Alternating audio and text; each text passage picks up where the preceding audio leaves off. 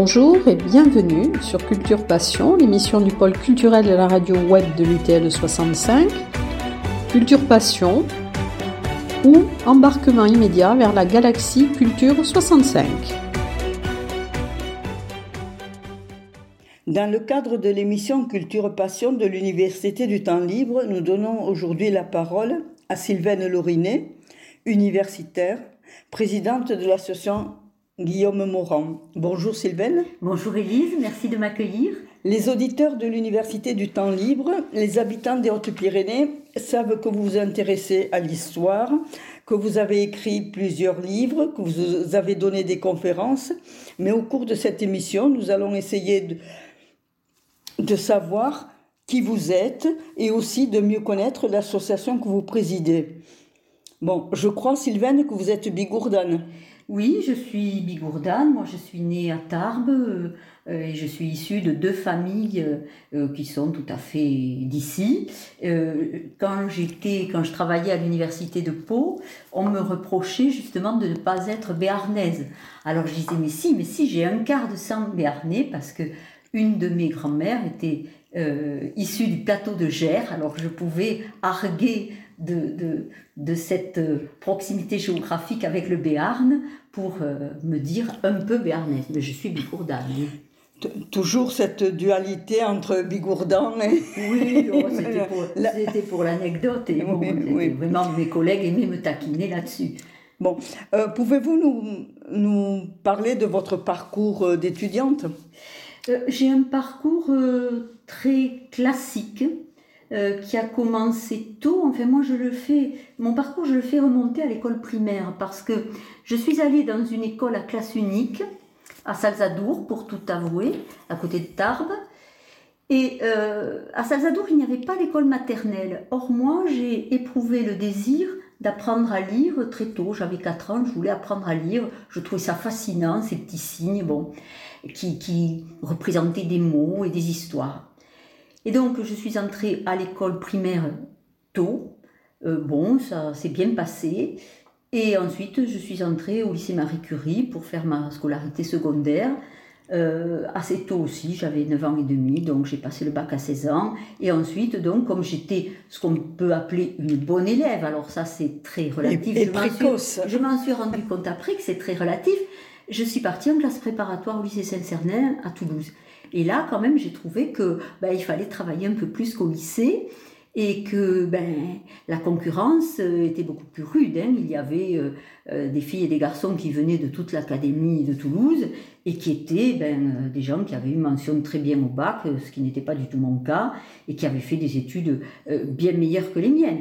Donc bon, ça s'est pas trop mal passé. Et j'ai ensuite continué euh, pour faire une maîtrise et pour passer le CAPES d'histoire-géographie à l'université de Toulouse au Mirail. Voilà. Et ensuite, j'ai enseigné dans l'enseignement secondaire. Puis, euh, j'ai passé l'agrégation d'histoire, j'ai fait une thèse, un doctorat d'histoire, et au bout de 15 ans dans l'enseignement secondaire, je suis passée, j'ai été recrutée dans l'enseignement supérieur à l'université de Pau pour euh, être enseignante d'histoire contemporaine, enseignante chercheuse d'histoire contemporaine. Voilà. Donc c'est un parcours très très très classique, hein, sans beaucoup d'accidents, sans beaucoup de, de, de, comment dire euh, de déviations, de traverse. Enfin, voilà, de traverse. Hein, euh. Mais et d'où vient de cette passion pour l'histoire? Parce que vous avez choisi l'histoire et pas la philo ou, Oui, oui. Alors d'abord, bon, je crois que j'ai toujours été littéraire. Hein, C'est-à-dire que j'aurais pu faire, je pense, des études de lettres ou des études d'anglais, bon, sans trop de problèmes non plus.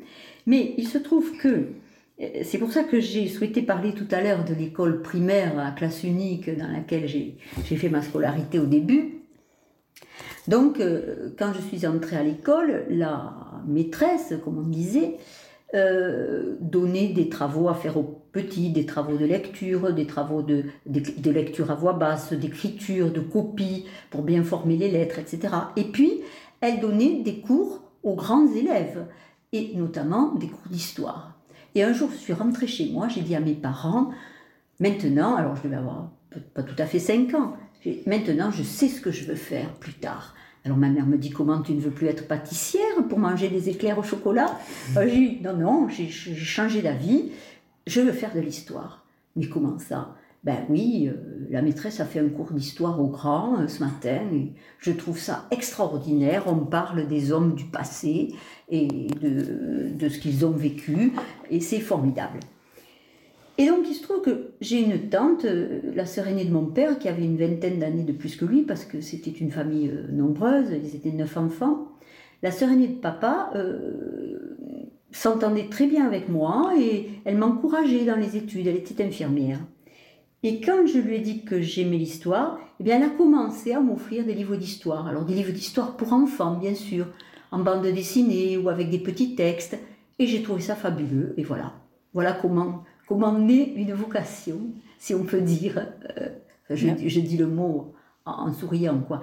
Et en même temps aussi, je crois que très vite, euh, m'est venue l'idée que je serais enseignante, que c'était ce que, ce que j'aimais faire, ce que j'avais envie de faire. Alors, mais ça, c'est pas très original. Je faisais comme beaucoup de petites filles. C'est-à-dire, je n'aimais pas trop jouer à la poupée, mais en revanche, faire la classe aux nounours et aux poupées réunies, plus euh, la chatte que j'avais quand j'étais enfant qui se mettait là aussi et qui écoutait euh, bien attentivement, je trouvais ça très intéressant. Voilà. Oui. Alors, mais parlez-nous de votre un peu de votre métier euh, universitaire, enfin de votre carrière, pardon, c'est pas un métier. De ma carrière, bon, là aussi, bon. quels ont été vos centres d'intérêt, vos, axes de recherche? D'abord, ce, ce, qui est important, je crois, euh, c'est que j'ai enseigné pendant 15 ans dans l'enseignement secondaire, en collège et en lycée. Et ça, je trouve ça m'a donné une expérience pour euh, faire passer un, message aux étudiants, pour transmettre aux étudiants d'une façon simple et claire. Et à l'université, j'ai été recrutée après avoir fait une thèse sur un personnage d'histoire locale, si on veut, enfin pas tout à fait, sur Monseigneur Théas, qui était évêque de Montauban euh, sous l'occupation, et ensuite qui a été évêque de Tarbes-Lourdes. C'est lui, par exemple, euh, qui était évêque au moment du centenaire des apparitions, en 1958, et qui a fait construire la basilique, ce qu'on appelle la basilique souterraine, la basilique Saint-Pidis à Lourdes. Et, donc, pardon, j'ai été recrutée donc comme spécialiste d'histoire du fait religieux. Hmm. Voilà. Oui, mais ce, monseigneur Théas, si mes souvenirs sont bons, c'est une des c'est un des personnages euh, importants de l'Église, puisque je, crois qu'il avait écrit une lettre euh, pastorale contre la déportation des, Juifs. Absolument, absolument. Absolument. C'est un des six évêques seulement, sur plus de 80, euh, qui s'est élevé contre la persécution des Juifs. Voilà. Donc c'est un personnage qui, qui m'a intéressé. Et puis bon, mais j'aurais pu travailler sur un autre personnage. Hein. Simplement, comme j'avais travaillé sur celui-là en thèse, j'ai été étiquetée euh, euh, histoire, historienne du fait religieux. Mais il faut dire que je n'étais pas habituée à la vie religieuse. Euh, mon enfance et mon adolescence sont déroulées dans un milieu qui n'était pas catholique pratiquant et qui était même éloigné de l'Église et assez critique vis-à-vis d'elle. Et donc, euh, ben, ma foi, j'avais une certaine curiosité pour ce qui était différent, en somme. Voilà. Bon, alors, parallèlement à cette vie d'universitaire, bon, vous reveniez, je suppose, de temps en temps à Tarbes.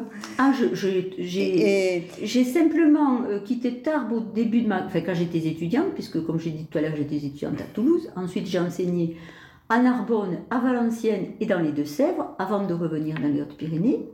Puis, je suis partie euh, travailler à l'université de Pau. Mais quand je travaillais à l'université de Pau, j'habitais Tarbes, toujours. Donc, euh, c'est à ce moment-là, je suppose, que vous avez connu euh, l'association Guillaume Morand. Alors, j'ai connu l'association Guillaume Morand au moment de sa création, en 1980, si je ne me trompe pas.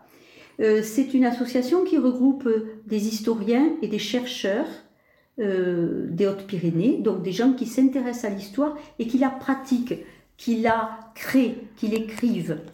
je n'ai pas adhéré à cette association tout de suite, tout simplement parce que je n'habitais pas ici à ce moment-là, j'étais dans le nord, dans le nord de la France.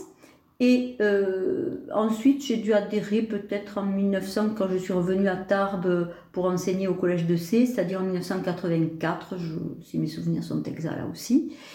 Et voilà, et j'ai été pendant assez longtemps vice-présidente de cette association, mais comme je travaillais à l'université de Pau et que je menais mes recherches, je n'avais pas trop le temps de m'investir dans cette association. Puis, il y a quatre ans, j'ai dû en accepter la présidence. Enfin, euh, vous savez, on ne peut pas rester vice-président et jouer les potiches euh, à vie.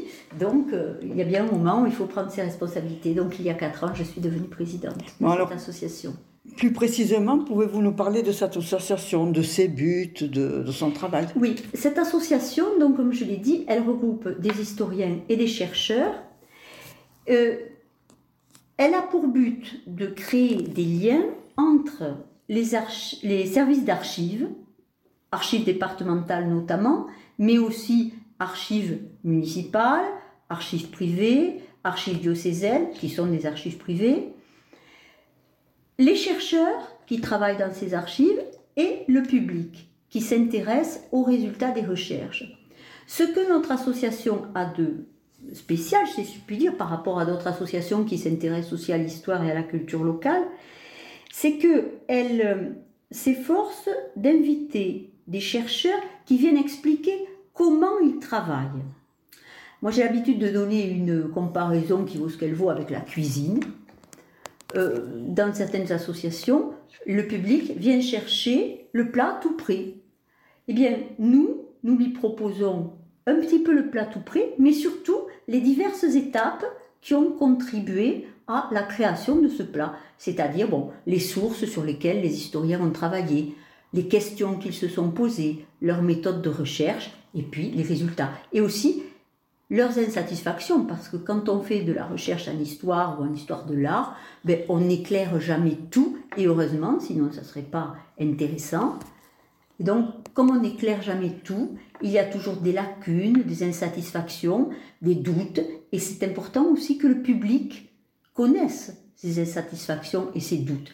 Parce que euh, l'histoire, ce n'est pas une science exacte comme les mathématiques. D'ailleurs, les mathématiques, je n'y connais rien. Peut-être aussi que parfois les mathématiciens ont des doutes ou des lacunes ou des incertitudes.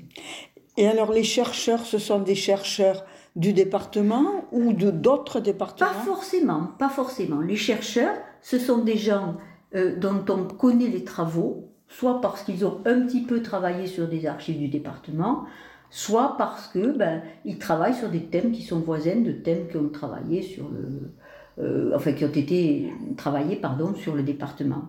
Mais euh, ils ne sont pas forcément locaux au sens où ils, seraient habitants dans les Hautes-Pyrénées ou dans les Pyrénées-Atlantiques ou dans le Gers. Bon. Euh, je pense il y a quelque temps nous avons reçu le sociologue Pierre Birnbaum pour son livre La leçon de Vichy. Nous l'avons reçu parce que justement, euh, dans la leçon de Vichy, il s'interroge sur le fait que euh, pendant l'occupation, des gens ont appliqué les lois antisémites et d'autres gens ont caché des juifs. Et c'est son cas, il a été caché par une famille paysanne à Omex. Et donc il raconte tout ça dans son ouvrage La leçon de Vichy. Nous l'avons reçu parce que euh, sa recherche avait une portée nationale ou internationale, mais elle prenait ses racines ici, dans le, dans le département des Hautes-Pyrénées, et plus spécialement dans le petit village d'Omex. Voilà. Mais bon, c'est une association qui, euh, euh, comme on dit vulgairement, ne tourne pas en rond, puisque, puisque vous euh, vous, vous, faites part de vos recherches de, au public oui, oui. Alors, non spécialisé. Justement, pour porter les travaux historiques à la connaissance du public non spécialiste, mais intéressé, c'est-à-dire que les gens qui, qui, viennent nous voir, nous rencontrer, sont des gens qui s'intéressent à l'histoire, mais qui, qui, ne font pas forcément de la recherche même. Hein. Alors, nous, nous privilégions ce que nous appelons les rencontres avec les chercheurs c'est-à-dire des, soirées où un chercheur, ou plusieurs d'ailleurs, viennent expliquer comment ils ont travaillé. Alors, nous essayons de, diversifier un petit peu les, thématiques, par exemple en, accueillant des historiens de l'art, par exemple aussi, euh, cette année, nous avons reçu euh, quelqu'un qui travaille au Centre botanique pyrénéen de Bagnères de Bigorre, euh, Béatrice Morisson, qui est venue évoquer la gentiane jaune, l'histoire de l'exploitation de la gentiane jaune et les problèmes que pose l'exploitation, euh, ce qu'on appelle la cueillette, de cette gentiane aujourd'hui. Voilà. Donc elle, elle travaille directement sur le terrain avec des cueilleurs, avec des maires dont les cueilleurs viennent prélever les ressources, enfin sur les communes.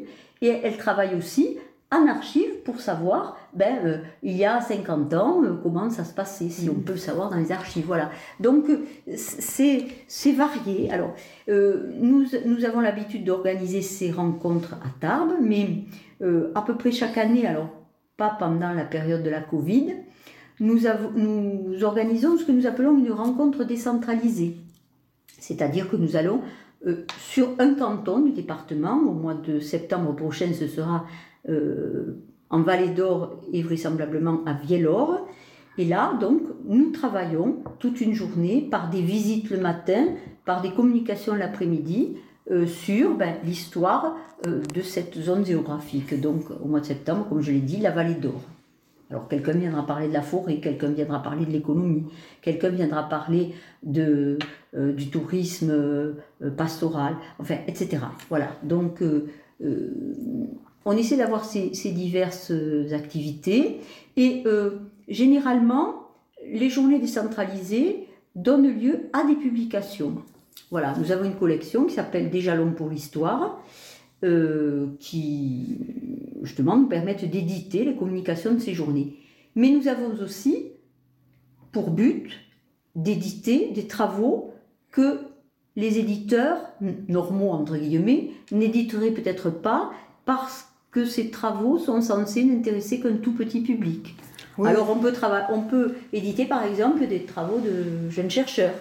Euh, on évoquait tout à l'heure ma thèse sur Monseigneur Théa, c'est bien cette thèse, bon, c'était un pavé de 500 pages, les éditeurs ne se montraient pas forcément enthousiastes, eh bien c'est l'association Guillaume Mourant qui a pris part à l'édition de cette, de cette thèse. Et nous avons édité d'autres travaux, je pense à ceux de Serge Briffaut sur l'histoire du paysage, euh, bon, euh, très récemment, alors c'est un jeune chercheur aussi si on veut, euh, Jean-François Soulier sur Maurice Trédu, voilà, par exemple. Oui. Donc le, le, le, passage se fait aussi par l'écriture, la transmission se fait, se fait aussi sur, sur l'écriture. Par l'oralité et par, l'écriture alors, euh, est-ce qu'il y a des, événements euh, euh, qui vous ont marqué plus que d'autres hein, au cours des événements liés à l'association? Oui, eh bien c'est justement le fait que cette association, outre des chercheurs que nous connaissions, parce que c'était des chercheurs avec qui on travaillait habituellement, outre ces personnes qu'on connaissait très bien, euh, l'association Guillaume Morand a, euh, au cours de, son existence, euh, reçu des chercheurs, alors qui sont des chercheurs, le mot qui me vient à l'esprit, c'est un mot très familier, pardonnez-moi, sont des pointures, mhm. hein, des gens très reconnus. Alors je pense à quelqu'un comme Jacques Gotcho pour l'histoire de la Révolution, qui était venu expliquer le concept de révolution atlantique. Euh, je pense à quelqu'un comme Bartholomé Benassar, euh, qui, s'est intéressé à l'histoire de l'Espagne, à l'histoire de l'Amérique latine, et qui est vraiment quelqu'un d'absolument passionnant. Euh, et puis, plus récemment encore, donc, comme je l'ai dit tout à l'heure, le sociologue Pierre Birnbaum. Alors ça, ce sont quand même des choses, des rencontres qui marquent, parce que, eh bien, ce sont des personnes euh, qui font des travaux quand même euh, reconnus, euh, souvent internationalement, et qui sont en fait des gens d'une grande simplicité, qui acceptent de venir expliquer à un public lambda comment ils travaillent, ce qu'ils trouvent. Donc ça, c'est extraordinaire. Ce sont des, des exemples, des modèles à suivre. Bon, vous avez pris la présidence d'une association qui fonctionnait bien, mais je suppose que vous voulez la faire évoluer peut-être, et dans quel but Alors, j'ai pris la, présidence d'une association, donc, euh, qui est une association loi 1901, bien sûr. Euh, ce qui est peut-être un petit peu, ce qui a peut-être été un peu compliqué au départ, c'est que cette association avait eu pendant à peu près 20 ans euh, le même président, en l'occurrence Robert Vier, qui avait fait un travail énorme Euh, moi, j'ai cherché peut-être euh, travailler euh, un peu plus en collégialité que lui, c'est-à-dire en faisant peut-être un peu plus appel qu'il ne le faisait aux membres du bureau. moi, j'ai été la vice-présidente lorsque Robert Vier était président. Il me laisser une paix royale, si je puis dire. Bon, le vice-président de l'association Guillaume Mourant, c'est Christophe Penin, euh, qui est enseignant dans le secondaire, euh, donc qui est très pris par son travail et qui est très pris aussi dans le milieu associatif. Eh bien, il est extrêmement actif. Et j'ai l'occasion de l'en remercier publiquement, euh, je l'en remercie. Les secrétaires sont Monique Cerciat et, et Geneviève Sella, qui s'investissent beaucoup à l'Université du temps libre. Donc, on retrouve les mêmes partout. Voilà. Alors, moi, mon but, c'est de, travailler euh, plutôt en collégialité, en gardant les fondamentaux, donc les rencontres notamment, les publications, euh, et peut-être en relançant, quelque chose euh, qui est un peu en sommeil. C'est une publication qui s'appelle Archives pyrénéennes, dont il est sorti quelques numéros et puis qui a été en sommeil pendant des années et j'aimerais relancer cela parce que c'est un, c'est comment dire, un, petit, des petits fascicules où on peut imaginer quelque chose qui se ferait euh, euh, en version numérique maintenant, euh, qui mettent à la disposition des chercheurs euh, des outils de recherche, c'est-à-dire qui font le point euh, sur les recherches euh, portant sur l'histoire du département dans les 10 ou 15 dernières années, voilà, avec des analyses critiques, etc. Alors là, c'est un gros travail collectif, il faut des tas de contributeurs pour faire ça, et j'en profite, puisque la web radio vous donne la parole, pour lancer un appel aux volontaires. Bon, mais ben, j'espère que vous serez entendus.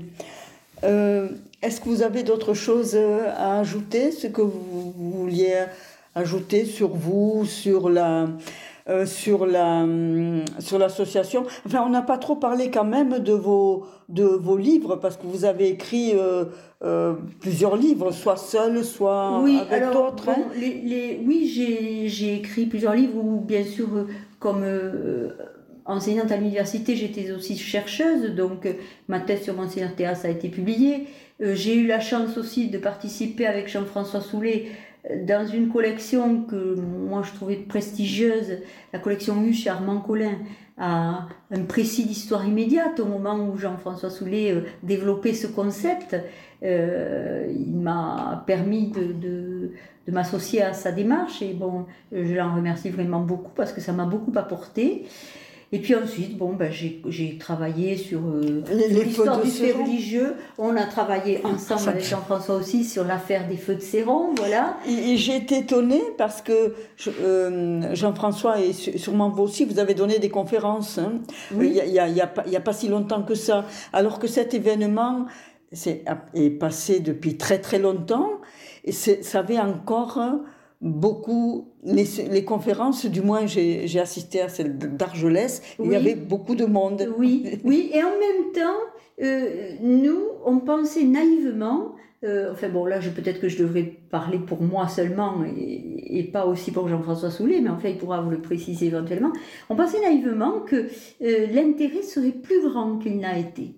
Pour nous, cette affaire, c'était une affaire qui montrait quand même vraiment comment les médias pouvaient monter en épingle un fait divers, euh, comment aussi on pouvait avoir euh, ou des, croyances un peu euh, mmh. de, notre temps. Donc, c'était des choses qui nous intéressaient beaucoup, qui nous passionnaient, et on voulait savoir notamment comment les médias avaient travaillé là-dessus, et c'était l'essentiel de, de notre étude, bien sûr.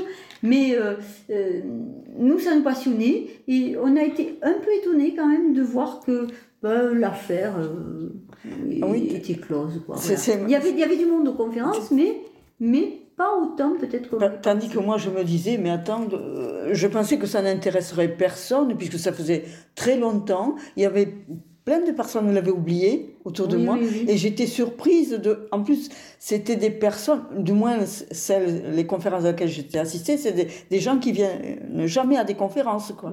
Mais là, qui avaient été attirés par. Euh, qui cherchaient. Hein. Oui, oui, d'accord. Et je pense que certains pensaient que vous alliez révéler quelque chose. Ah oui, non, mais là, là c'est comme quand euh, on, travaille sur la mort de, euh, de John Kennedy, hein, du président Kennedy, on veut découvrir un assassin. Mais non, c'est pas C'est pas ça, non, non, il y a toujours des zones, des zones d'ombre. D'ailleurs, pour ce, pour ce travail, on avait consulté le dossier judiciaire, il était très, très, très incomplet. Des mmh. pièces mmh. s'étaient perdues ou avaient été ôtées, je ne sais pas, enfin. Donc. Euh, bon, mais euh, merci Sylvaine de nous avoir parlé de vous et de votre association. Ces diverses activités, conférences, visites de, visites de lieux, euh, publications.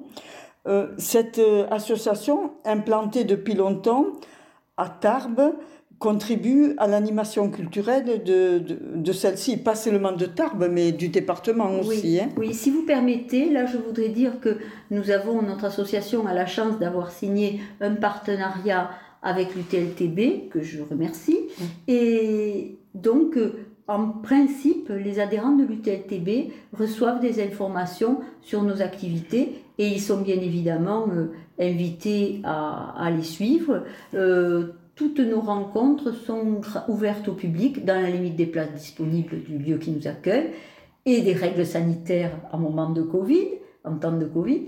Euh, mais ces, ces, rencontres sont absolument gratuites. Donc, et au cours euh, de cet entretien, moi, je me suis rendu compte qu'il y avait une constante quand même dans votre vie, c'était le désir de transmettre. D'abord, le désir de transmettre quand vous étiez enseignante euh, dans le secondaire, le désir de transmettre bah, associé alors au désir de rechercher quand vous étiez euh, enseignant-chercheur, et encore maintenant, euh, de, de, transmettre les connaissances des, oui. que l'on Oui, je, je crois que c'est le mot juste. Euh, transmission, communication, désir d'expliquer euh, de manière simple des choses que l'on a comprises. Euh, je pense que si je n'avais pas été, enfin, ce que j'aurais aimé faire si je n'avais pas été enseignante chercheuse, un métier qui me fascine, c'est celui de journaliste. Mais le journaliste de terrain aussi qui cherche à comprendre. D'investigation. Voilà, le journaliste d'investigation, merci. Et, et là aussi, il y a quelque chose de l'ordre de la transmission transmettre quelque chose que l'on voit à des gens qui lisent ou qui regardent la télévision ou qui regardent les, réseaux sociaux ou autres. Bon, mais pour tout cela, merci beaucoup, Sylvain. Merci, Elise.